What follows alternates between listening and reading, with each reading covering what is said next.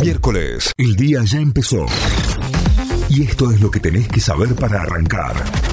En Notify. Fernández y gobernadores impulsan juicio político a la Corte por manifiesta parcialidad.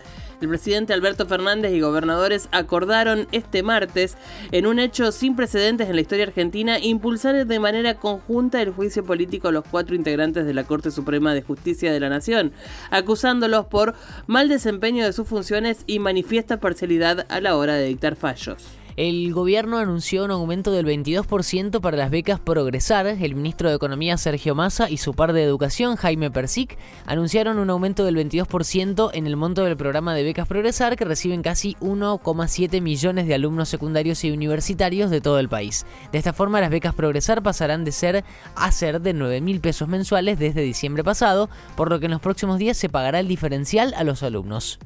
Subas de telefonía, internet y televisión no superarán el 4% mensual. El Ente Nacional de Comunicaciones, ENACOM, resolvió modificar los incrementos autorizados la semana pasada de las empresas prestadoras de servicios de telefonía, internet y televisión, de manera que los mismos no superarán el 4% mensual en línea con las metas de precios del Ministerio de Economía de la Nación.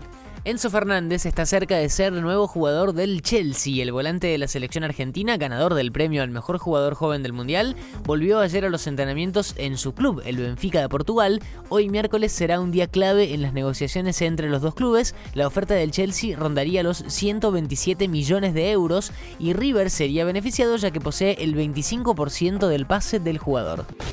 Notify, las distintas miradas de la actualidad para que saques tus propias conclusiones. De 6 a 9, Notify, plataforma de noticias.